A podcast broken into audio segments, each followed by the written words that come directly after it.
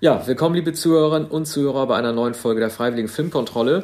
Wir widmen uns heute in unserem ersten Teil äh, der, des Jahres 1989, damit quasi auch dem Abschluss dieser Dekade, bevor wir mit einer neuen Serie beginnen und stellen heute acht verschiedene Filme vor. Das ist für mich auch eine Besonderheit, weil äh, ich nämlich alle äh, vier Filme, die ich heute vorstelle, gar nicht gut finde. Das gab es eigentlich bisher noch in keinem Jahr. Ich habe mir sozusagen die Highlights dann für die zweite Ausgabe aufgehoben, aber das muss ja nichts heißen. Man kann ja auch schön. Ja, hättest du nicht einen Film nehmen können, das hätte thematisch, äh, den du gut findest hätte, für den ersten ja, Teil heute? Ja, das hätte irgendwie nicht gepasst, weil ich wollte heute so diese Franchise-Fortsetzungen nehmen und beim nächsten Mal dann ja, die Kriegsfilme. Ja. Äh, und habe die mhm. dahingehend mal, mal gruppiert. Äh, ich bespreche unter anderem heute Ghostbusters 2, Zurück in die Zukunft 2 und Indiana Jones 3 die haben alle drei die Gemeinsamkeit, dass sie halt äh, wichtige äh, kulturelle oder auch popkulturelle Filme der 80er Jahre gewesen sind, also gerade was das Popcorn-Kino angeht. Und da man so ein bisschen jetzt, wenn man überlegt, dass diese drei Fortsetzungen äh, alle im letzten Jahr der 80er erschienen sind, das könnte fast so ein bisschen wirken, als wollte man unbedingt die 80er Jahre nochmal mit diesem Fanal beschließen oder halt irgendwie zeigen, dass die 90er Jahre vielleicht anders sein würden und diese Art von Hollywood-Kino vielleicht dann nicht mehr so möglich sei, auch Spielberg vor allen Dingen als Produzent oder äh, als, als, als Regisseur einen Abschluss finden wollte für diese Art Filme, die er dreht. Ne? Für Spielberg äh, war es weiterhin möglich. Ja. Nicht möglich war es für Zurück in die Zukunft und Ghostbusters. Genau. Ich fange mal mit Ghostbusters an, mit dem zweiten Teil.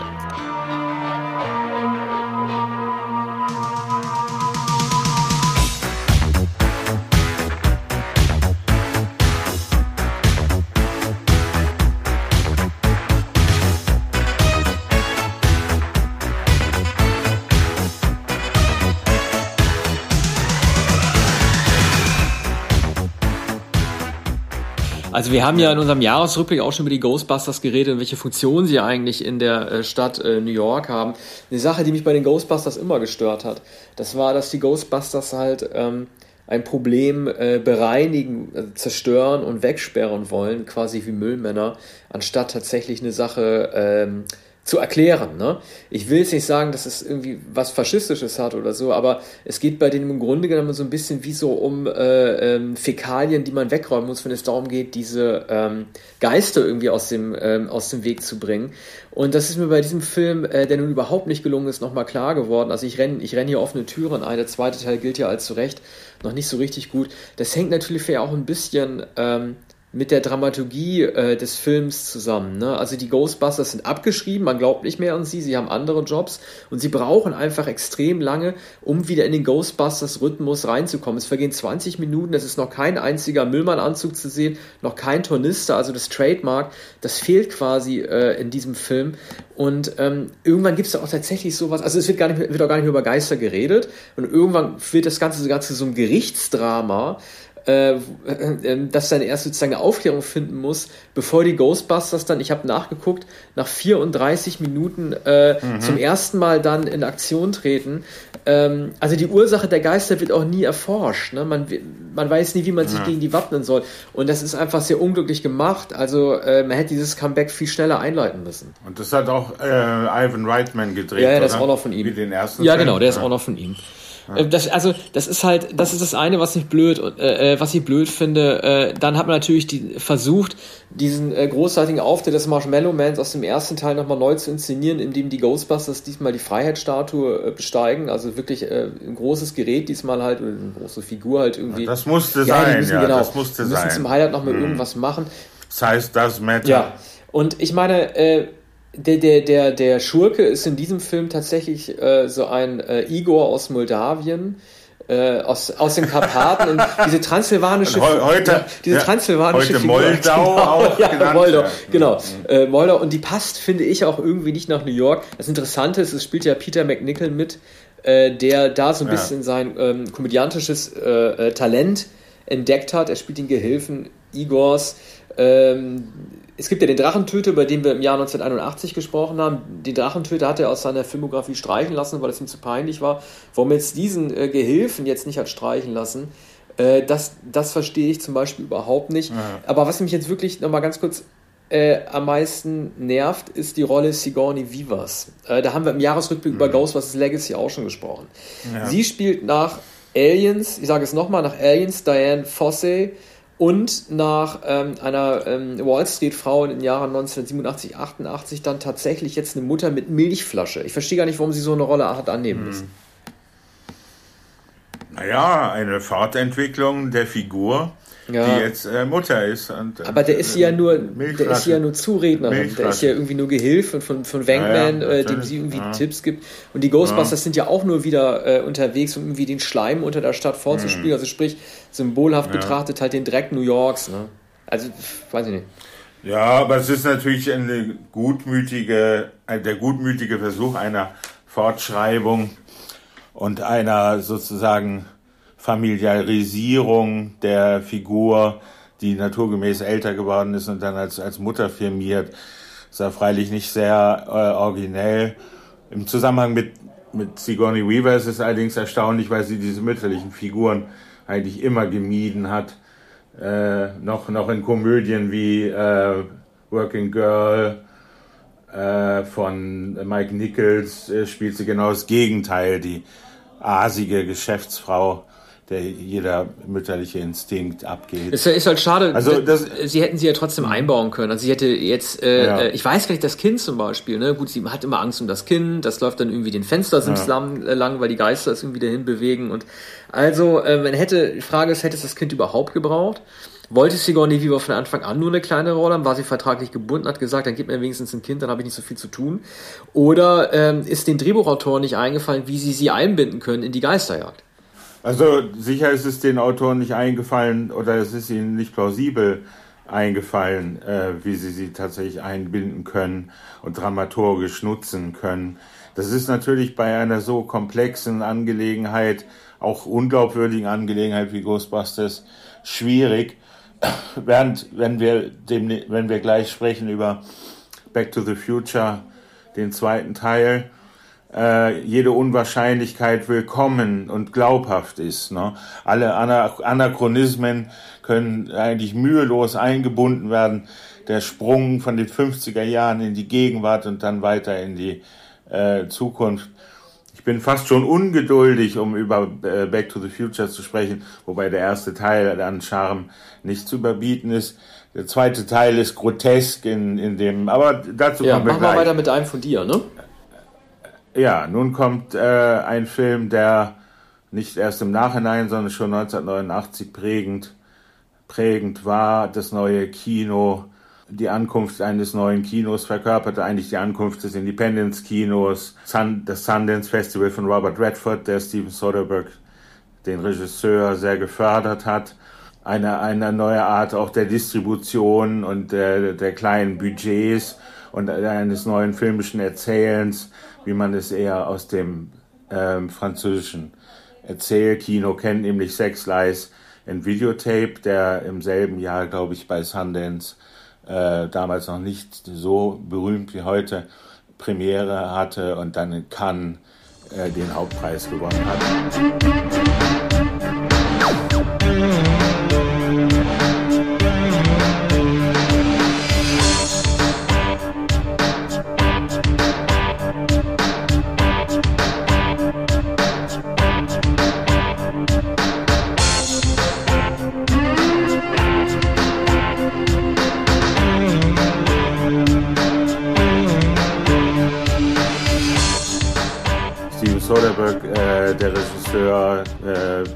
Jahres und wenigstens bis hin zu seinem Film Kafka, ich glaube im Jahr 92, wohl der berühmteste junge Regisseur überhaupt. Dies ist eigentlich ein autobiografischer Film, der sich autobiografisch nicht gibt. Äh, Soderbergh hat das Drehbuch geschrieben, ist eigentlich die Entwicklung eines, äh, man, man könnte sagen, College-Materials oder universitäres, äh, universitärer Stoff. Insofern als die Geschichte äh, zweier äh, College-Absolventen Jahre später, wenige Jahre später geschildert wird. Der eine ist ein erfolgreicher Anwalt geworden, ziemlicher Schmierlapp, verheiratet mit Andy McDowell, der in einer Kleinstadt lebt. Der hat, hat, hat sich also alle äh, Statussymbole angeschafft. Übrigens gehört auch äh, Andy McDowell zu den Statussymbolen, die sich wiederum gefügt hat in ihre Rolle als genügsame und emotional äh, etwas, äh, sagen wir, eingeschränkte Hausfrau. James Spader äh, spielt den äh, Luftikus, kann man sagen, der früher befreundet war mit diesem An Anwalt und äh, der offenbar äh, rastlos durch die USA zieht und jetzt äh, in diese Stadt kommt und sich des Freundes erinnert und äh, schüchtern fragt, ob er ein paar Tage bei ihm wohnen kann. Äh, es werden einige wenige Erinnerungen ausgetauscht und beide äh, merken, dass sie den anderen eigentlich gar nicht kennen. Die beiden Männer könnten nicht unterschiedlicher sein. Andy McDowell wiederum äh, ist in der Psychotherapie. Eine ganz berühmte Szene, in einer ganz berühmten Szene, die später aufgegriffen wurde in Groundhog Day, äh, sagt sie zu dem Psychoanalytiker, aber was ist mit all dem Müll? Was ist mit dem Weltfrieden? So, das ist also fast grell. Wann sagt sie das denn in Groundhog Day? An welcher Stelle? In Groundhog Day wird es aufgenommen, indem Bill Murray ihr zuprostet äh, oder äh, sie prosten einander zu und sie sagt auf den Weltfrieden. Und sobald Bill Murray das weiß, adaptiert er das und sagt dann später, da ja diese, dieser Moment immer wiederholt wird, auf den Weltfrieden. Und, äh, und glaubt sie zu kriegen. Und das geht zurück auf äh, Sex, Lies und Videotape, wo, wo sie, sie darüber klagt, äh, dass äh, die Städte immer, äh, immer mehr unter Müll begraben werden, dass es keinen Umweltschutz gibt. Und eben auch die, diese Idee des Weltfriedens oder des fehlenden Friedens, darunter leidet diese Frau, die äh, möglicherweise einerseits etwas überspannt ist, die hat eine andererseits ähm, äh, wie kalmiert in dieser Ehe. Äh, hat eine Schwester gespielt von Laura San Giacomo, die wiederum ganz das Gegenteil ist und eine Affäre mit ihrem Ehemann, eben dem Anwalt Peter Gallagher hat, äh, eine sexuelle Amour fou. Und davon weiß sie lange nichts und es beobachtet natürlich James Spader diese Verbindung, denn James Spader und das begründet den Titel Sex, Lies and Videotape. James Spader beobachtet mit der Videokamera Frauen, die äh, ihm erzählen vor seiner Kamera von sexuellen Erlebnissen. Und, äh, und zwar können sie das so tun, wie sie wollen. Also sie willigen ein, Fragen zu beantworten und sie können vor der Kamera tun, was sie möchten. Und ähm, äh, McDowell merkt, äh, bemerkt diese kleinen Videobänder und fragt Spader, was er damit anfängt und schließlich öffnet sie ihm ähm, äh, ihre, ihre Vorstellungswelt vor der Videokamera. Ähm, es dauert nicht lange, dann kommt Laura San Giacomo, oder ich glaube, es ist sogar umgekehrt. Laura San Giacomo ist die, die erste, die vor der Kamera spricht und das weidlich genießt. Und Andy McDowell, die zunächst entsetzt ist, öffnet sich dann ebenfalls vor der Videokamera also, von James Spader. Äh, James Spader ja. scheint ja nun wirklich äh, damit auch Crash vorweggenommen zu haben. Ne? Er ist derjenige, der die Geheimnisse ja. äh, ent, ja. ent, entlocken will, Bare Your Soul mäßig mhm. und dann halt ähm, äh, daraus dann natürlich auch so ein Machtgefüge wahrscheinlich auch entsteht. Ne? Nur, dass es diesmal halt mit der Kamera aufnimmt und nicht einfach Fantasien ihm erzählt werden sollen. Allerdings, es steht insofern etwas auf tönernen Füßen, was man spätestens, äh, wenn man es mehrfach gesehen hat oder nach 30 Jahren wieder sieht, bemerkt, es ist, ähm, er, er behauptet und spricht davon, impotent zu sein. Und zwar seit einem Vorfall auf dem College. Seitdem könne er mit Frauen nicht mehr schlafen. Und Ersatzbefriedigung ist also dieses Filmen. Ähm, tatsächlich geht es aber zurück auf nichts anderes als das Verlassenwerden durch eine Frau. Also die Frau, die er geliebt hat, die hat ihn verlassen. Ganz am Ende wird es dann etwas melodramatisch, kitschig äh, weil Peter Gallagher, also sein bester Freund, mit der Frau geschlafen hat. Und äh, das ist also äh, nicht recht glaubhaft, dass all das, was James Spader, der übrigens in sehr sensibler Weise verquast ist und, und äh, sich natürlich Geda Gedanken über das Leben macht, ohne aber Antworten überhaupt zu kennen. Und äh, lief der also in Cannes oder in Sundance? Wo hatte der Sinn? In Cannes, ja, ja. Okay. ja. Er ist Sundance, in Sundance, glaube ich, schon ausgezeichnet. Ah, ja. Und er hat, glaube ich, den, den Hauptpreis in, in Cannes äh, gewonnen. Und, und das markierte natürlich also schon eine neue Zeit. Äh, fünf Jahre vorher hatte, hatte Wim Wenders gewonnen mit dem klassischen, eigentlich amerikanischen Erzählkino und hier ist das neue amerikanische Erzählkino, in dem es überhaupt keine Weite mehr gibt, überhaupt keine Landschaften.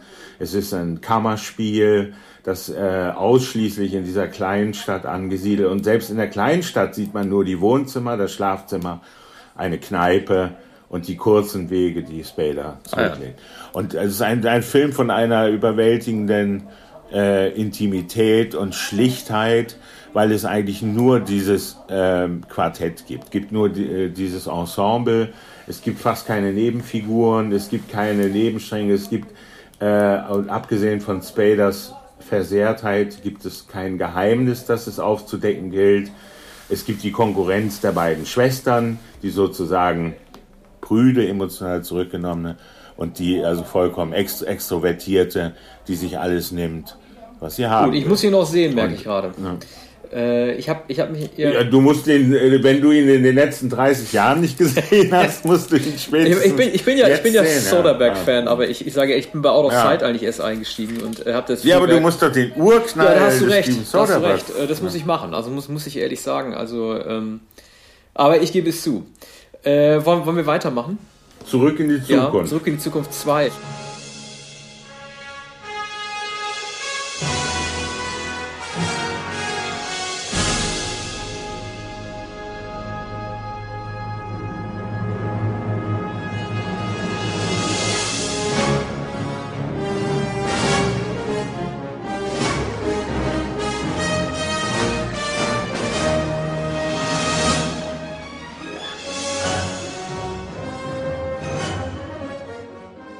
Äh, das ist ein Film, ich kann dir da leider nicht ganz zustimmen. Ich bin nicht so begeistert äh, von der Fortsetzung gewesen wie du. Äh, naja, von Begeisterung kann ich die Rede ja, sein. Halt, aber äh, also ich na, sag mal so, ja, ein symptomatischer ja, Film. Teil 1 war für mich äh, eine Romanze in erster Linie, also trotz der Effekte oder trotz der Komik halt, ne, die Frage halt, wie bringt man zwei Leute zusammen, die füreinander geschaffen sind. Das war sozusagen der romantische Teil, der natürlich auch stark mit dem Rock'n'Roll-Gedanken der 50er Jahre zusammenhängt, äh, dem Dating in Autos. Aber äh, der Teil 2 ist für mich keine Romanze, das ist für mich nur äh, äh, groteske. Also während, ist aufgesetzt, ja, während ja. der erste Teil hat vor allen Dingen äh, schön daran war, dass er die Detailtreue der Ära, das Jahr, das Jahr 1955 halt gezeigt hat, war der zweite Teil vor allen Dingen ein Film, in dem die Filmemacher sich ja jetzt mal abgesehen von den Episoden, denen Martin McFly wieder zurückgekehrt ist, das Jahr 1955, sie doch so ein bisschen auf ihre blinde Fantasie äh, zu verlassen hatten. Ne? Äh, was natürlich sympathisch ist, ist, es wird so ein bisschen so Tomorrow's World dort äh, gezeichnete positive Zukunft. Das ist eigentlich eine Sache, die du in heutigen Zukunftsfilmen eigentlich nicht mehr hast, dass ähm, die Zukunft 30 Jahre voraus jetzt keine ist, die durch Klimakrise äh, äh, irgendwie geprägt ist, sondern halt irgendwie durch Erfindungen. Wobei, dazu kommen wir gleich auch nochmal, natürlich. Äh, ist aber ist auch sim simpel weitergedacht, ja. indem an jeder Ecke so ein Pepsi-Automat steht und überall MTV in der Imbissstube. Ja, die Markenmacht äh, äh, setzt sich weiter durch. Es gibt auch das, die schlechte Zukunft, das Böse, das Trump-Amerika, äh, dazu kommen wir gleich auch. Äh, das Netz ist ja voll von den beiden äh, Größen. Ähm, äh, ich, will, ich will nicht sagen Vorausdeutung, weil die, so, weil die so nicht eingetreten sind, aber den größten äh, Funken, äh, der bei Leuten irgendwie so initiiert wurde, das sind jetzt zum einen diese Powerlaschen bei dem, bei dem Nike-Schuh, die sich so selber schließen ja, und das Hoverboard, ja. mit dem man irgendwie überschweben kann. Und äh, seit diesem Film und vor allen Dingen seit den Nullerjahren, seitdem die Technik immer besser geworden ist, arbeiten sich die Erfinder ja daran ab, diese beiden Sachen endlich irgendwie durchzusetzen. Es gibt auch viele Artikel, die, die irgendwie zeigen, äh, also oder es gibt viele Artikel, in denen dieser Film gelistet ist. Das sind Streifen, die in der Zukunft spielen, die schon längst eingetreten ist. Und dann vergleicht man das Jahr 2015 mit dem, was wirklich 2015 möglich war. Das ist das Positive. Ähm, äh, das negative Bild, das dieser Film zeichnet, ist halt ähm, der Punkt, was der Kapitalismus an sich so anrichten kann. Also sprich, Biff, ne, der große Widersacher Marty McFlys, gelangt ja an dieses ähm, äh, Sportwettenbuch ähm, der Zukunft, dass es ihm äh, durch das erreicht werden kann, weil er weiß, auf welche, Wett auf welche Teams er wetten kann und wie er dadurch zum Millionär werden kann. Und ähm, dann wird er dann sozusagen zu so einer Art Donald Trump und der ist auch deutlich an Donald Trump angelehnt. Das ist keine Deutung, sondern das ist auch so beabsichtigt gewesen. Also Biff wird dann zu so einem Trump, der, der das ganze Land so. Und er ist halt sowieso eigentlich der Bully, der Bully. ja, schon genau. im ersten ja. Teil, im späteren, ne? Also der Bully aus der Schule, der äh, Michael J. Fox ja. immer zusetzt und der ihm in den 50er Jahren genauso zusetzt wie in der äh, genau. Zukunft. Aber ich finde einfach dieses komödiantische Element immer auf sich selber zu treffen, ob jetzt in der Zukunft oder in der Vergangenheit und zu versuchen, versteckt zu bleiben, weil man die Zukunft nicht verändern darf, ne, weil man sich nicht selber treffen darf. Einmal treffen sie sich, dann fallen sie an Ohnmacht. Äh, das, das ist mir inzwischen fast schon, um es einfach zu sagen, ein bisschen zu ausgelutscht. Also er ist, er ist mir einfach nicht witzig genug, was diese Zeitebenen und die Verwechslungsgefahren dort angeht. Und, äh, und der Vater bleibt auch immer der Depp, ne? Der Vater ist immer der, der Schwächling. Ja, den mussten ja neu besetzen. Das ist, äh, das ist ja auch eine Geschichte gewesen. Äh, also äh, Crispin Glover, ähm, der den äh, Vater gespielt hat, äh, sehr, sehr, sehr, sehr, sehr sympathisch. Also wirklich ein toller Typ aus dem ersten Film. Äh, hat sich irgendwie zerstritten oder die Gehaltsforderung, die er gestellt hat, wollte Zemeckis nicht nachkommen und wurde deswegen durch einen anderen Schauspieler mit einer Gesichtsprothese ersetzt. Deshalb sieht man ihn auch nur sehr schwammrig und schwummrig, wie er äh, an so einem futuristischen Gerät von der Küchendecke hängt. Ne? Aber auch eine sehr, eine sehr schwache Figur, die immer wieder so, sozusagen als Zerrbild oder als Warnung für den Sohn gezeigt wird. Du bist doch der Spross deines äh, schwächlichen Vaters. Ja, das ist ja auch immer ein Thema bei Zurück in die Zukunft, ne? Das ist immer die Frage, äh, darf man oder kann, äh, kann man kann man aus der Familie austreten? Kann man aus den, den Fußstapfen, den zu kleinen oder den zu großen, in diesem Fall sind es halt die zu kleinen, äh, äh, Fußstapfen überhaupt raus? Ne? Darf man sich anders entwickeln, als es irgendwie die Gene oder die, die, äh, die Sozialisation halt vorgesehen haben? Das ist natürlich ein großes Thema, das er zweites Jahr auch aufgreift, ne? Aber das heißt hier natürlich immer, dass äh, äh, Michael J. Fox zu heldisch werden muss. Er hat gar keine andere Wahl, als auch seiner Körpergröße wegen und ähm, seiner eigentlich schüchternen Persönlichkeitsstruktur wegen über sich hinauszuwachsen. Und dann, das ist jedes Mal das Muster. Ich glaube, in dem dritten Film ist es ja dann ähm, äh, der Wilde Westen. Ja, ja. Ne? In, in dem auch wieder äh, die, dieses äh, Motiv vorkommt, in dem er dann am Ende dann doch den längsten Revolver hat. Ja, ja, klar. Also das ist natürlich immer äh, der In-Joke der ganzen Geschichte, dass er immer ein Hilfsmittel findet, sei es einen längeren Knüppel oder im dritten Teil den Revolver, um ja. Biff dann irgendwie doch eine. Hier natürlich das Hoverboard. Ja. Hm. Also das, das Skateboard, das der, der hier in, in, avanciert ist und etwas zu avanciert, denn diese Art des Fliegens hat das Skateboard ja. bis heute. Das ist ja irgendwie auch eine lustige Naivität, die da gezeigt wird, dass, dass, dass die Zukunft so blöd aussieht, dass seine ja. Biff irgendwie so, so, ja. so ein Silber-Stirnarmband trägt und dass die generell Mode der Zeit darauf hinausläuft, dass man die Hosentaschen außen trägt und solche Sachen. Genau. Das ist natürlich. Äh, und, und beknackte Mützen. Ja, beknackte diese beknackten Mützen. So würde man an heutigen Filmen nicht mehr angehen. Soweit ich weiß, war der Film kein Misserfolg, aber ich glaube, wenn Zurück in die Zukunft 2 und 3 nicht back-to-back -back gedreht worden wären, also beide gleichzeitig, hätte man durchaus überlegt, ob man man überhaupt noch einen dritten Teil hätte drehen müssen. Äh, also ich, ich, ich war enttäuscht, als ich ihn jetzt wieder gesehen habe. Aber können, können wir auch schnell abhaken. Ja, aber Wiedersehen ist natürlich noch, noch etwas anderes. Man wird die Begeisterung auch bei dem ersten äh, Back to the Future nicht mehr empfinden, mhm. aber mit gewisser Nostalgie. Bei dem zweiten Film ist allerdings doch sehr bald Überdruss, äh, wie man sich 1989 in Hollywood die Zukunft vorgestellt hat. Also das waren sehr bescheidene äh, Gedanken weg von, von der tatsächlichen Gegend. Bis auf die fliegenden ne? Autos. Und, ne? Das ist natürlich immer ein Traum gewesen, der ja, zu jeder Zukunftsvision ja. mit dazugehört. Es geht natürlich, natürlich, immer das Fliegen. Ne? Das Fliegen gehört eigentlich immer dazu. Ja.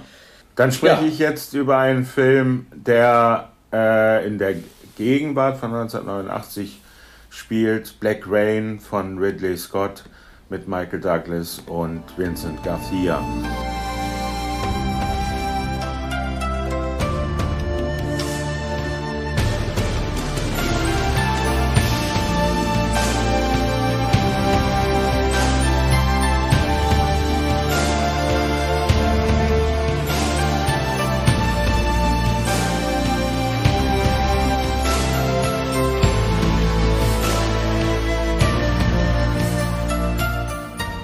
Natürlich die Dichotomie zwischen Amerika und, und Japan.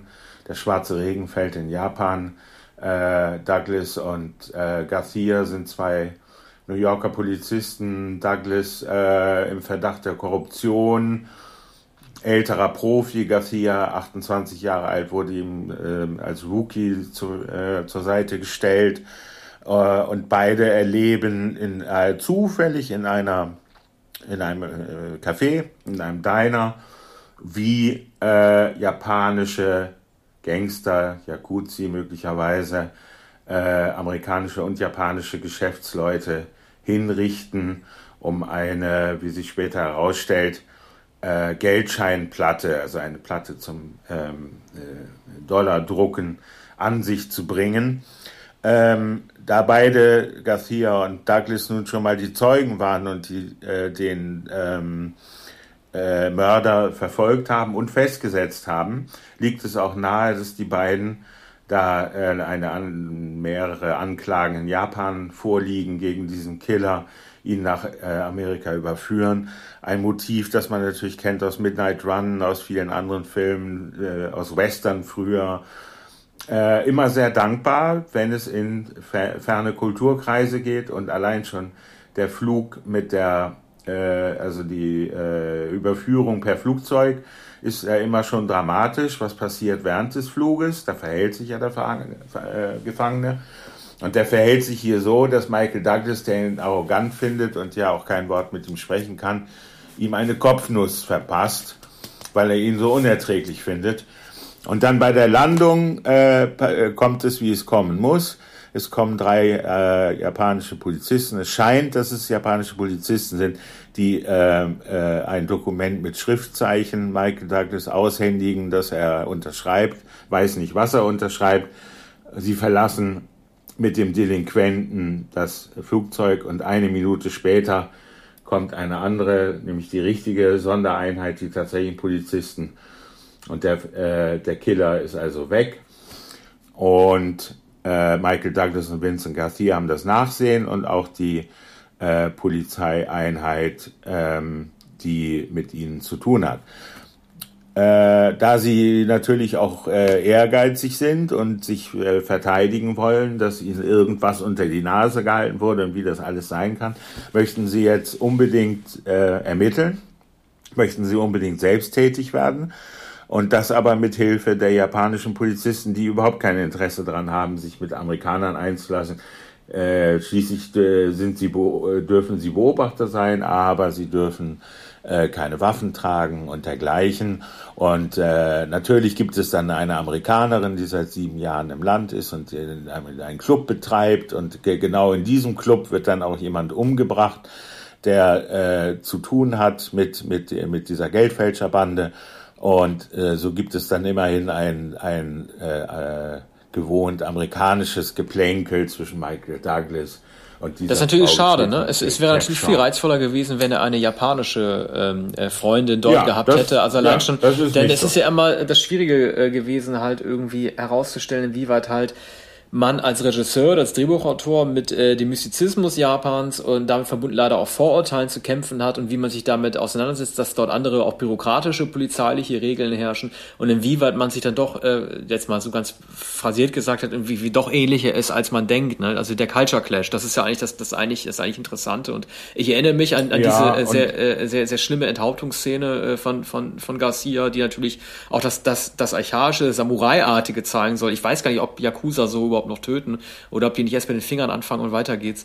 Aber äh, das, ich, ich erinnere mich daran, dass, dass, dass, äh, dass das ein Punkt war, der leider nicht so richtig ausgeleuchtet wurde in dem Film, wie weit halt irgendwie das Missverständnis der Kulturen einfach auch dazu führt, dass das Ziel nicht erreicht wird. Also diese ähm, außerordentlich brutale Szene äh, hat eigentlich mit, mit der Dramaturgie wenig zu tun. Es geht eigentlich zurück auf die Provokationen, die Vincent Garcia gegenüber den Gangstern, äh, die immer mit Motorrädern die beiden umkreisen, Provokation ähm, und auch äh, so, wie soll man sagen, äh, ein, eine Art von Machismo, dass er äh, seinen Mantel ausbreitet wie ein Torero und ähm, und diesen Mantel dem Motorradfahrer entgegenhält, ne, so dass er ihn herausfordert. Und äh, äh, es ist dann nicht nur ein Motorradfahrer, sondern es sind dann vier. Und die fahren also in einer Mall, in einer Shopping Mall, die Treppen runter in eine Tiefgarage. Michael Douglas versucht zu folgen, steht aber hinter einem Gitter und muss dann beobachten, äh, wie in dieser Tiefgarage äh, Garcia immer weiter eingekreist wird und dann mit seinem Samurai-Schwert enthauptet wird. Das ist also ähm, außerordentlich furchtbar und äh, sogar in einem Film von Ridley Scott ungewöhnlich. Der Film ist auch etwa so geschnitten und in, in der äh, Dra Dramaturgie ähm, ein Film, den man eher Tony Scott, dem Bruder Ridleys äh, zuschreiben würde. Ja, aber du darfst nicht vergessen, äh, dass das, das so Ridley, knallig gedreht. Ja, aber, aber, aber hm. Ridley war äh, zu der Zeit kopflos. Ne? Also er hatte äh, den Mann im, im Hintergrund gedreht, das überhaupt nicht sein Thema ja, der Mann im Hintergrund ein Jahr Dann gab es später hm. White Squall und, und G.I. Äh, Jane. Das waren alles Projekte, mit denen er sich wieder finden musste. Und er, er war ja nicht immer der Typ für Epen gewesen, für Kostümfilme oder für Science-Fiction-Filme. Und diese Zeit hatte er Mitte der 80er auch verlassen, weil die Aufträge ausgeblieben sind. Sein Comeback mit Gladiator war ja erst im Jahr 2000 und äh, seitdem darf er erst wieder viel Geld in die Hand nehmen. Ich glaube, man weiß gar nicht, wir wissen ja auch gar nicht, inwieweit äh, er, in, in, in, äh, in welcher Reihenfolge er gewesen ist, um diesen Auftrag anzunehmen. Vielleicht wurden schon drei anderen Angebote. Ich glaube, der war froh, dass er was machen konnte. Und Michael Douglas wiederum war ja zu dieser Zeit ja auch sehr heiß. Ne? Er hatte den Wall Street Oscar bekommen als Gordon Gecko. Ähm, es war kurz vor Basic Instinct. Er hat sich so ein bisschen zum Actionheld gemacht mit denen auf der Jagd nach dem grü grünen Juwel-Film und so. Also das ist, ähm, also das, das war das, das war bestimmt reizvoll, aber es war vielleicht nicht das richtige Thema für Ridley Scott. Ja, es ist ein extrem kommerzieller, leider klischeehafter Film. Also die, ähm, die kulturelle Eigenheit der Japaner zeigt sich vor allem immer darin, äh, dass sie erst die Nudeln essen und dann die Suppe nachschlürfen. Und äh, mehrfach wird darauf Bezug genommen. Garcia kann sich gar nicht mehr beruhigen, sagt, ah, Nudeln, ah, gut, ah, ah, ah. Und ähm, äh, man, kennt das ja, dass die Nudeln einzeln genommen werden und dann wird die Brühe nachgespült. Also das ist heute das, was man so ungefähr weiß neben Sushi von der japanischen Küche.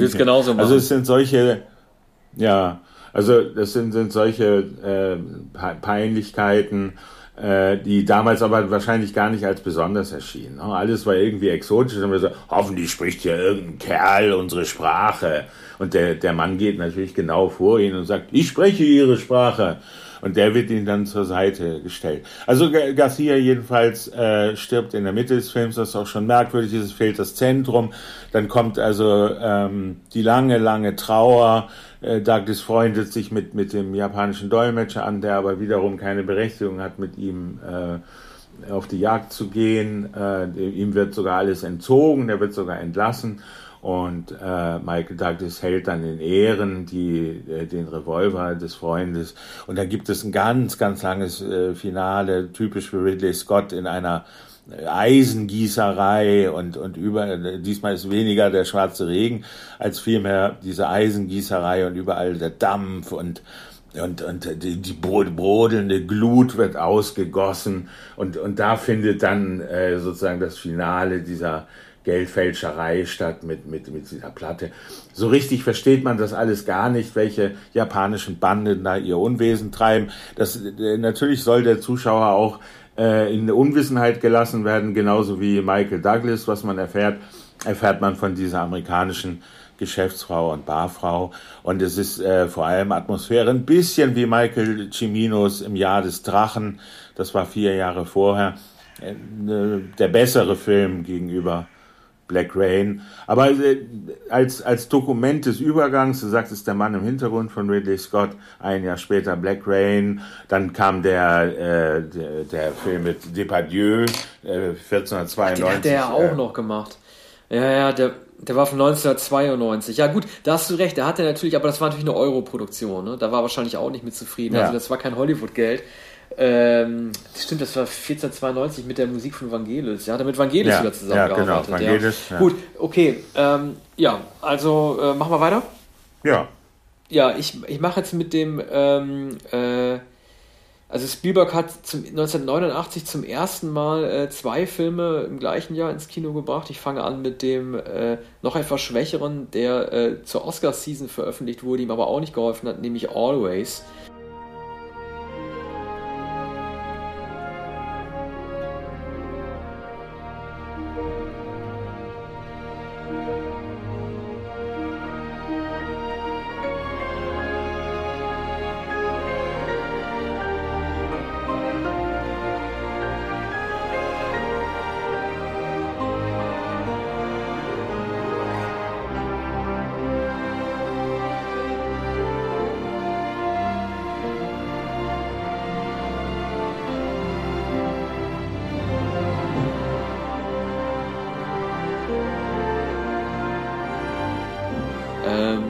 Romantischen Komödie mit äh, Fantasy-Elementen, die ein Remake darstellt eines Films von 1943, den du sicherlich kennst. Ja. A Guy Named Joe. ja. Und äh, ja, du kennst den, das weiß ich. Das ist umso besser, dann kannst du davon auch gleich was erzählen. Äh, er hat jetzt besetzt Richard Dreyfuss, ne, also sein Liebling, mit dem hat er ja schon zusammengedreht in äh, Close Encounters und in Jaws. Holly Hunter, äh, die damals ein aufstrebender Star war. John Goodman, der da noch nicht so äh, der linkische äh, John Goodman war, der so ein bisschen fies sein kann, sondern eher so der Fred Feuerstein John Goodman gewesen ist. Und natürlich nicht zu vergessen Audrey Hepburn in ihrer allerletzten Rolle, die so eine Art Engel spielt. In dem Film spielt er so ein ähm, äh, Waldbrandpiloten, ich weiß gar nicht, wie man das auf Deutsch sagt, Feuerschutzpilot, Ja. Feuerwehrmann. Feuerspringer ne? sagte man früher Feuer, sogar. ah ja, Feuerspringer, Mhm. der sozusagen über Wälder fliegt und die Feuer löscht. Äh, nun passiert es leider, dass er dabei ums Leben kommt. Der Film spielt übrigens nicht 1943 im Zweiten Weltkrieg wie das Original, sondern ist in der Jetztzeit angesiedelt. Er kommt ums Leben und wird dann von Audrey Hepburn als Engel empfangen und die ist so eine Art Führerin für ihn, die äh, ihm ähm, sozusagen hinleiten soll, dass er seiner Witwe die Gelegenheit gibt, wobei nein, die sind glaube ich nicht verheiratet, seiner Freundin, dass er seiner Freundin Holly Hunter die Gelegenheit gibt, sich neu einzulassen auf einen Mann, der sich in sie verliebt. Das ist für ihn nicht so ganz einfach, weil er natürlich auch als Engel noch Gefühle für Holly Hunter hat, aber er erkennt, dass sein Lebensweg auf der Erde vorbei ist und um ins Jenseits zu kommen, muss er Audrey Hepburns Wünsche äh, akzeptieren. Äh, also ich finde diesen Film nicht nur langweilig, ich finde ihn auch ein bisschen seicht. Und das ist sozusagen der erste Film, den Spielberg gedreht hat, in dem er versucht hat, sehr ältlich, äh, ähm, sehr ältliche Themen auch zu behandeln. Das kommt in Indiana Jones 3, über den wir später noch reden, nochmal richtig zum Tragen, der auch unter vor allen Dingen älteren Leuten angesiedelt ist. Und ähm, es war ihm sicherlich ein Anliegen, ähm, sein Lieblings, es ist ja einer der Lieblingsfilme, den hat er zigmal gesehen, A Guy Named Joe, neu zu verfilmen, die Gelegenheit zu nutzen, das war ihm äh, sehr wichtig. Und natürlich auch eins seiner Idole, Audrey Hepburn, nochmal vor die Kamera zu bekommen. Wenig später ist sie ja gestorben. Also das war so eine Art Fan, äh, Fanservice und Fan-Favorite-Film, den Spielberg sich da selber ähm, äh, sich geleistet hat. Er musste natürlich im selben Jahr 89 den Indiana Jones 3 auch noch drehen, um sich als Blockbuster-Regisseur im Gespräch zu halten, weil er wusste, dass er nach den Kinomisserfolgen, nicht um den Kritikermisserfolgen, aber Kinomisserfolgen vom Reich der Sonne und die Farbe Lila auch sozusagen im Effekte-Kino noch was abliefern muss. Ja. ja, also die Begeisterung für Guy Named Joe ist natürlich verständlich. Man, man weiß ja um seine Liebe, äh, vor allem zu Filmen von William Wyler, vielen äh, Genrefilmen der 40er, 50er Jahre, also die weit vor, auch vor seiner Zeit lagen. Äh, also ganz offenkundig war es bei ihm nie, weil sozusagen ähm, das Kino an sich immer Pate stand bei ihm, also das ganze Universum des Kinos. Da machte er kaum Unterschiede, aber an der Tür geklingelt hat er dann in den 70er Jahren bei William Wyler. Möglicherweise äh, hat sie John Ford ihm auch nicht geöffnet und Howard Hawks auch nicht. Aber ich glaube, William Wyler war ihm äh, bei, äh, bei der Varianz äh, der, der Stile, also sowohl Western als auch Komödie, als auch Musical, als auch historisches Drama, war William Wyler eben wahrscheinlich der nächste. Ähm, Guy Named Joe ist genau der sentimentale Stoff. Es gibt andere, Pride of the Yankees äh, aus den 40er Jahren. Ähm, äh, und Meet John Doe, also meistens Filme, äh, Frank Capra natürlich, Frank Capra Filme, immer sentimental, ist das Leben nicht schön. Äh, eigentlich äh, hätte man erwartet, dass er ist das Leben nicht schön noch einmal inszeniert hätte, aber man kann diesen Film wahrscheinlich überhaupt nicht drehen nach, nach dem Original von Frank Capra. Und deshalb, ja, jetzt hat er West Side. Story gemacht. Ja gut, also, ja, da hätte man auch gesagt, kann man Film eigentlich an. nicht machen und warum. Äh, ja. ne? Aber äh, ist das Leben nicht schön, ist wahrscheinlich, oder äh, It's a Wonderful Life ist wahrscheinlich der Film, bei dem das wirklich nicht geht ohne James Stewart.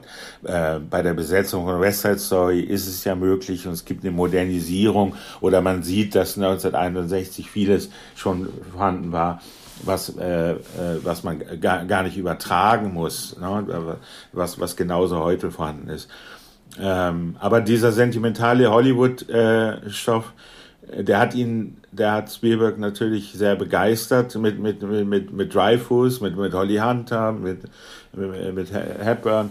Also eigentlich eine hervorragende Besetzung, aber ein altertümelnder und biederer Film.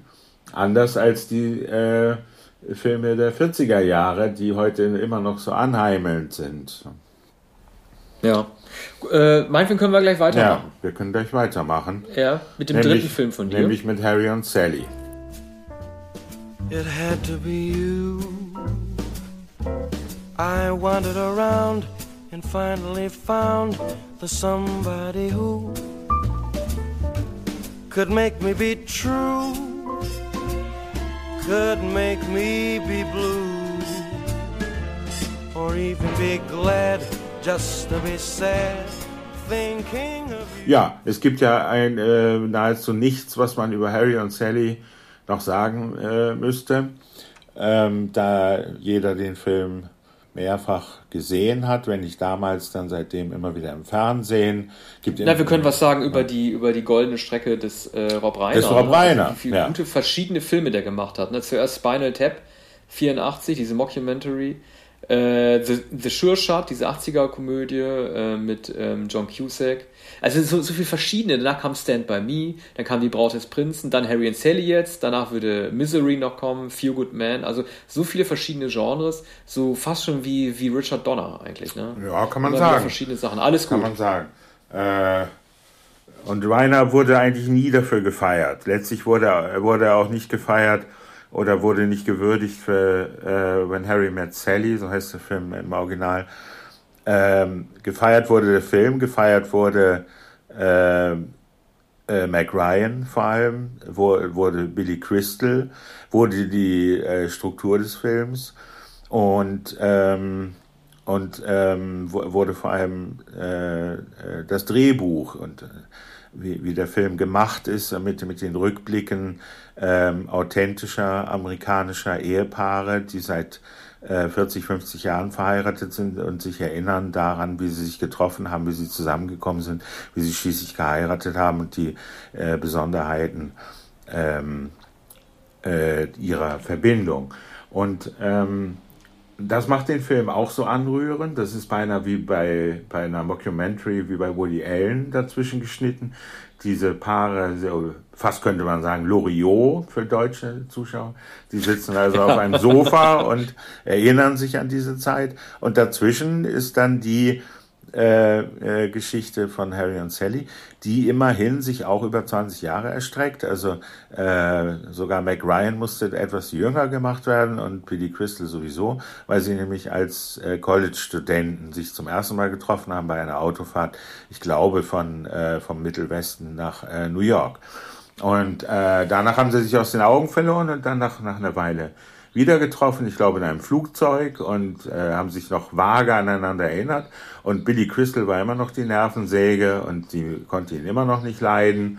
Und dann haben sie sich ein weiteres Mal getroffen. Mittlerweile waren beide verheiratet und beide geschieden. Und, äh, und die Hassliebe wird dann allmählich zur Liebe. Die beiden werden die besten Freunde. Und es geht natürlich immer um die eine Frage, können Mann und Frau miteinander befreundet sein?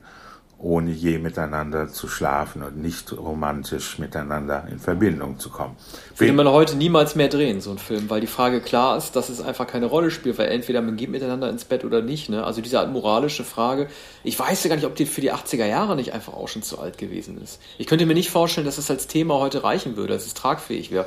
Da würde es dann wahrscheinlich eher sowas, so eine, äh, keine Ahnung, so Christian Ulmen Jerks Geschichte drum gestrickt werden. Aber dass das als Kinostoff funktioniert hat. Äh, das kann ich mir gar nicht mehr vorstellen. Ja, aber ist das nicht eine ewige Frage, die unbeantwortet ja, aber bleibt? Dann müsstest du das ja schon entsprechend variieren. Also, äh, äh, ja, weiß ich Na, nicht. Also, Variation, das ist jetzt nur mein Eindruck. Ne? Die Variation ist hier wahrscheinlich sozusagen der Gegenbeweis oder äh, ist, ist die, ähm, die authentische Darstellung von Paaren, die äh, eben nicht miteinander befreundet waren, sondern die alle geheiratet haben und die alle, äh, die alle äh, sich romantisch aufeinander eingelassen haben und die nach Jahren bestätigen, mittlerweile äh, oft schon abgeklärt, mit Ironie auch, äh, dass sie sich irgendwann ineinander verliebt haben und dass sie beieinander geblieben sind. Und die These Billy Crystals, also eher eine männliche These, ist, Männer und Frauen können so niemals zusammenkommen, die können nicht befreundet sein. Und Mac Ryan sagt, aber warum denn nicht? Na, selbstverständlich kann man das. Sie ist aber wiederum auch nicht der Typus Frau, der das so richtig belegt. Ne? Man hat eher das Gefühl, äh, dass sie Billy Crystals These bestätigt. Äh, und das passiert dann auch. Beide, ist ja auch klar, dass der Mann sowas denkt und die Frau nicht. Ne? Das ist auch sehr, sehr klischeehaft. Ne? Das ist der Mann, der äh, derjenige sagt, der sagt, es muss ja. irgendwie, äh, irgendwann führt es immer ja. zum Körperlichen und die Sachen diffundieren. Man kann da nicht mehr genau erkennen, ob das nur Freundschaft ist oder mehr, während die Frau da einen feministischeren, äh, äh, auf einen auch positiveren Standpunkt hat. Ja, ne? und ist auch ein bisschen ja. klischee -mäßig. Also Mac Ryan ist ja wahrlich äh, keine Feministin, sondern hat einige Enttäuschungen und ist verlassen und sitzt immer mit ihren Freundinnen. Ähm, und dann wird gefragt, äh, ja, was machen wir denn? Dann schauen wir mal in der Datei nach, wen kannst du denn mal treffen? Ach, der ist toll, der ist erst 40 und der ist Anwalt und verdient so viel Geld und trifft ihn nochmal. Und die Freundin versuchen sie auch zu verkuppeln und zwar lustigerweise mit einem äh, befreundeten mit äh, äh, Journalisten, mit einem befreundeten Journalisten. Ähm, und, und Billy Crystal soll auch verkuppelt werden mit einer Frau. Und zusammenkommen dann genau diese beiden, der Journalist und die Freundin. Und äh, Mac Ryan und Billy Crystal sind äh, immer noch allein oder anders gesagt, sind immer noch zusammen. Und, ähm, und dann ist man Weihnachten und, und beide weinen und beide sind einsam und dann ist Silvester und dann kommt der berühmte Lauf zum Empire State Building von Billy Crystal in der Silvesternacht. Es gibt kein Taxi Mac Ryan ist oben auf dem Turm und, und das ist der Nora Ephron-Moment, äh, den wir dann später in Sleepless in Seattle kennen. Ähm, er muss sich entscheiden und er, er erkennt, dass er ohne Mac Ryan nicht mehr leben kann und sie langweilt sich auf der Silvesterparty. Und äh, er läuft also mehrere Blocks weit und ist kaum außer Atem dort angekommen, fährt in die oberste Etage und da ist dann gerade äh, Schlag Mitternacht auf dem, ich, ich weiß nicht, ob es Empire State Building ist, aber es ist ein Hochhaus und da ist die Party. Ne? Also mit anderen Worten, es ist, äh, das nimmt Schlaflos in Seattle schon voraus, es ist der Nora Ephron-Ton und der Film wird... Und dieser E-Mail-Film, You've Got ja, Mail, You've also got Mail, Titel, den es heute nicht ja, mehr geben könnte. Dieser, dieser, dieser AOL-Klingelton, der da ja, irgendwie reinkommt. Ja. Ich frage mich mal die ganze Zeit, warum wird eigentlich diese Restaurantszene bei Cats als ja. den Orgasmus sofort ja. täuscht, warum firmiert er eigentlich immer noch als einer der 100 besten Kinomomente? Ich fand den damals schon nicht originell. In welche Liste äh, ist da das? Einfach, wurde da, äh, ja, ich meine, wurde da einfach nur, nur gewürdigt, dass eine hm. Schauspielerin sich traut, ein, äh, äh, ein Orgasmusgeräusch zu machen, weil solche Geräusche oh. gibt es ja zuhauf bei Liebesszenen in Filmen. Also, ja. äh, worum bestand da die schauspielerische? Äh, öffentlich in einem, in einem Diner, also, ähm, er, bestreitet ja. das, er bestreitet das. Es geht darum, dass er sagt, nein, mir hat man nie so etwas vorgespielt. Ich würde es merken. Ich würde es merken. Es gibt keine Möglichkeit, mir das vorzuspielen. So, und dann fängt sie an, auf den Tisch zu schlagen. Ja, aber also, ja. aber, aber wird denn wirklich der äh, ähm, sozusagen die, die Figur damit gewürdigt in dieser äh, in dieser 100 besten Kino, Kinomomente Geschichte oder nicht die schauspielerische nicht die Figur, Leistung nee. Ryan? Nein, ja sicher ja. die schauspielerische Leistung, aber so der mhm. Moment, da äh, eine Frau in der Öffentlichkeit sagt, das glaubst doch nur du, dass du das nicht merken würdest. Jetzt zeige ich dir mal, wie man das simuliert. So und anschließend und da das ist Nora Ephron's Genie, sagte eine etwas ältere Frau am Nebentisch, ich möchte das Gleiche haben, das diese Frau hatte. Und, ja, ja, klar. Ja, das ist natürlich ja. die Pointe, die kommt immer von dem, von dem, von dem anderen Gast, der nochmal einen draufsetzt und nichts mit den eigentlichen beiden Protagonisten zu tun hat. Ne? Das ist ja. klar, das ist super dringend. Und, und da, damals war das, also für, für eine Komödie war das noch nicht provokant, aber das, das war pikant. Ne? Das war pikant und, und es war amüsant, weil Billy Crystal so ein arroganter Vogel ist. Und, und, und der sagt, das ist mir noch nie passiert. Das ist doch undenkbar. Da hat sich noch keine beschwert. Ne?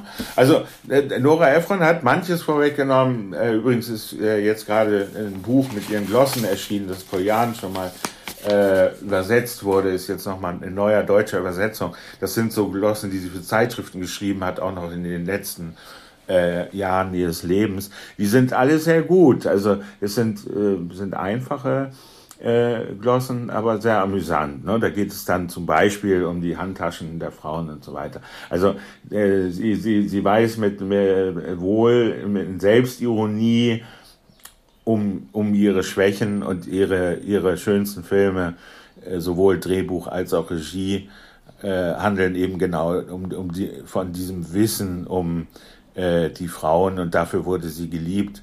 Freilich mehr als etwa von Männern, die 1989 Sex Lies im Videotape gesehen haben. Ja, okay, gut. Äh, dann machen wir weiter.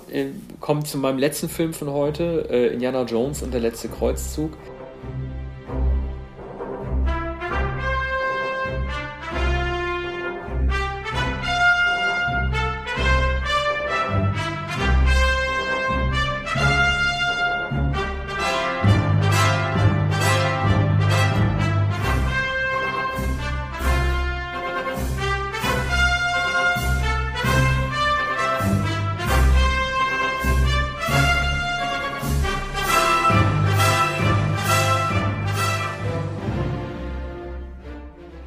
Dieser Film äh, wird von den meisten Kritikern und Fans als mindestens zweitbester äh, der vier Filme gehandelt. Einige lieben ihn sogar noch mehr als den ersten, Riders of the Lost Ark. Äh, für mich ist er äh, tatsächlich der schlechteste der vier Filme. Und nicht nur der schlechteste, was bedeutet, dass er der viertbeste ist und tatsächlich der einzige, der, äh, den, den ich für nicht so gelungen halte. Also, ähm, Viele regen sich über den Kristallschädel auf, aber der ist zumindest ein mutigeres Werk mit der eigenen Geschichte, während mir dieser dritte Teil von 1989 so ein bisschen vorkommt wie so ein Aufglühen der erfolgreichen Riders-Formel mit Nazis, der Wüste und der Bibel. Nur gibt es diesmal ein bisschen mehr Nestwärme durch eben dieses Vater-Sohn-Gespann. und das äh, birgt für mich die meisten Fallen. Also äh, Spielberg hatte übrigens, wie ich finde, auch recht mit der Behauptung, dass der Harrison Ford von 2008, also dem Kristallschädel, deutlich, da war der, äh, warte mal, da war der 66, ähm, deutlich fitter aussieht als der 47-Jährige in diesem Film. Äh, dieser Indiana Jones, der äh, trug zu seiner Lederjacke und äh, seinem Hut sogar auch eine Krawatte.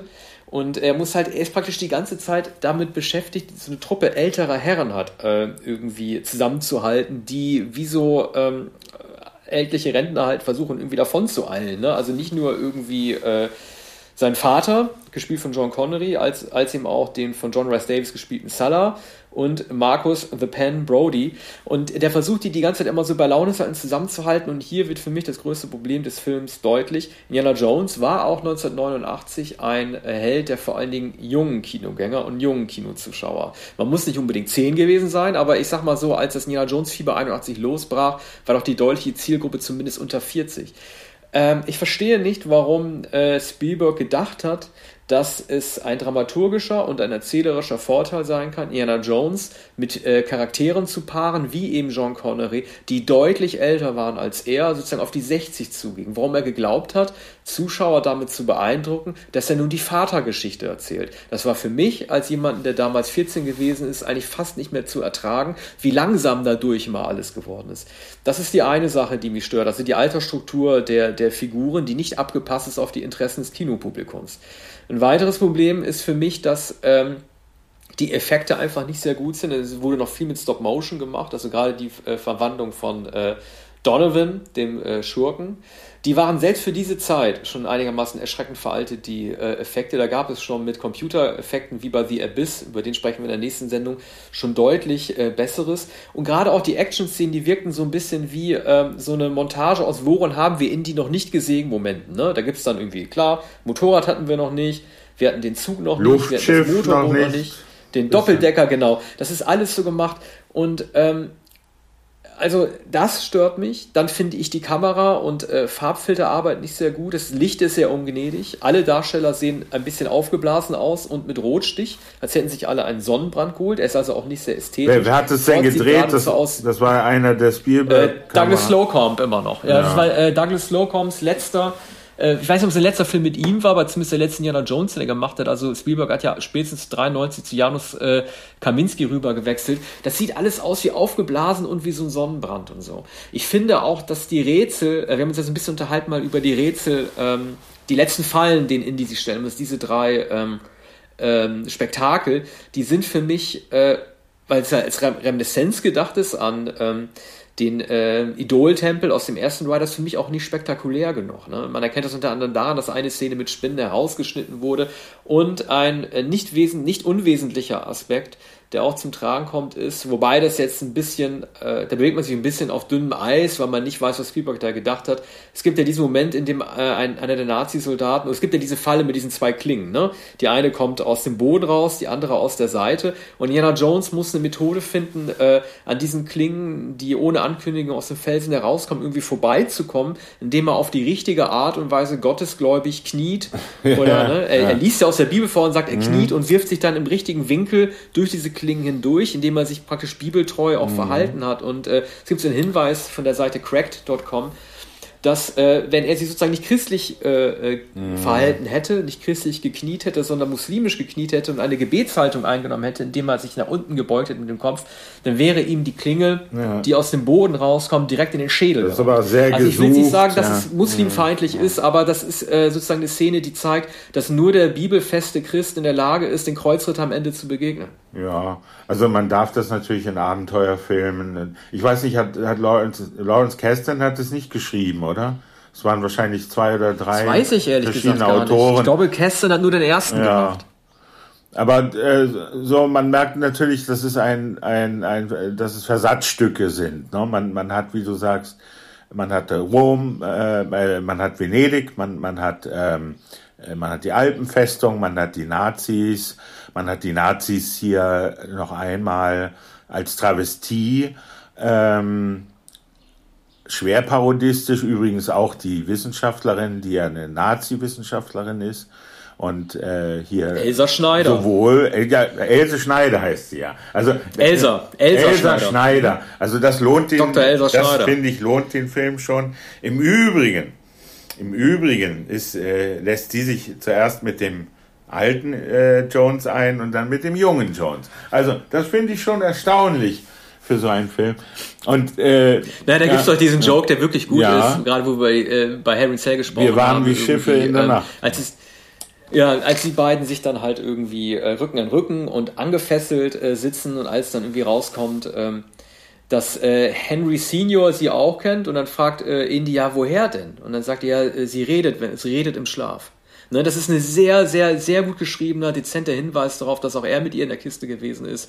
Also das hätte man eigentlich, das hätte man eigentlich, eigentlich gar nicht äh, besser lösen können. Es ist natürlich klar, dass Dr. Schneider am Ende auch deshalb sterben muss, weil die wichtigere Beziehung nicht zwischen ihr und Indiana Jones besteht, sondern zwischen Senior und Junior natürlich. Ne? Also die beiden müssen am Ende als Paar äh, zusammenkommen und ihren und, und sich wieder äh, und sich wieder finden. Und ich muss doch den Senior ein bisschen in Schutz nehmen. Er sagt ja irgendwie äh, während des Zeppelin-Gesprächs irgendwie, ähm, du hast mich verlassen, als du gerade anfingst, für mich interessant ja, zu werden. Ja. Das ist natürlich auch ein Zeichen, Zeichen von Vernachlässigung, wenn man sich für Kinder nicht interessiert, aber es ist zumindest die Tür geöffnet worden, zu zeigen, dass äh, äh, der Senior nur darauf gewartet hat, sich mit ihm besser zu unterhalten, wenn er irgendwie aufwächst.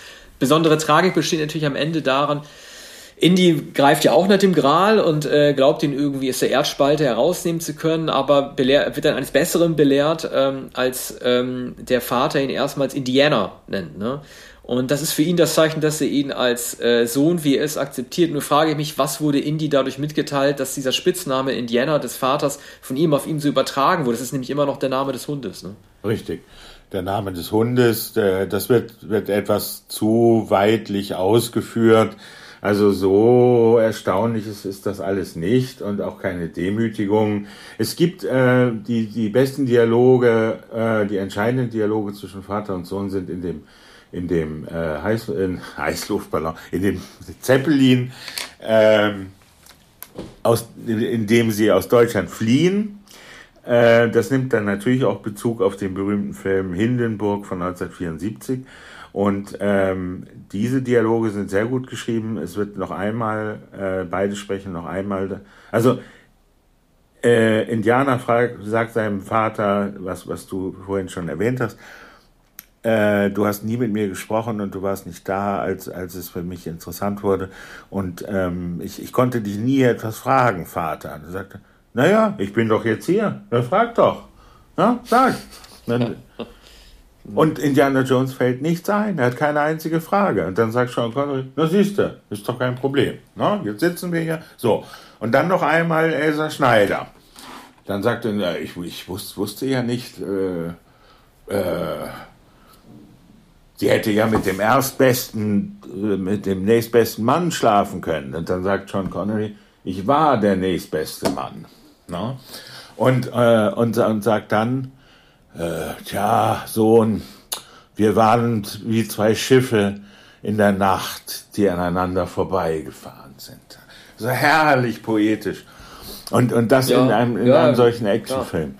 Und, und ähm, ja das, das alles hat dann einen, einen Witz natürlich, weil diese die ständig in Lebensgefahr sind und dann kommt dann noch dieser Zeppelin und der wird natürlich dann zurückgerufen von den Nazis, weil die gemerkt haben, dass da Spione äh, drin sind und dann merken sie, dass das Ruder rumgedreht wird und der, der große Zeppelin zurückbeordert wird und dann wissen sie, müssen mit einer kleinen äh, Maschine dann fliegen und da darf der Vater dann mal am, am Maschinengewehr sitzen. Ne? Also und macht natürlich alles falsch. Ja.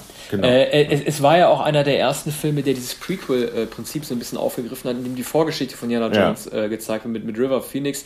Danach gab es ja die Young Indiana Jones Chronicles, diese Fernsehserie, ja. äh, wir haben so leidlich im Erfolg, aber da wurde so ein bisschen Biografie versucht, äh, der, der Figur noch zu verteilen, äh, ähm, äh, zuzuteilen mit, mit, mit River Phoenix.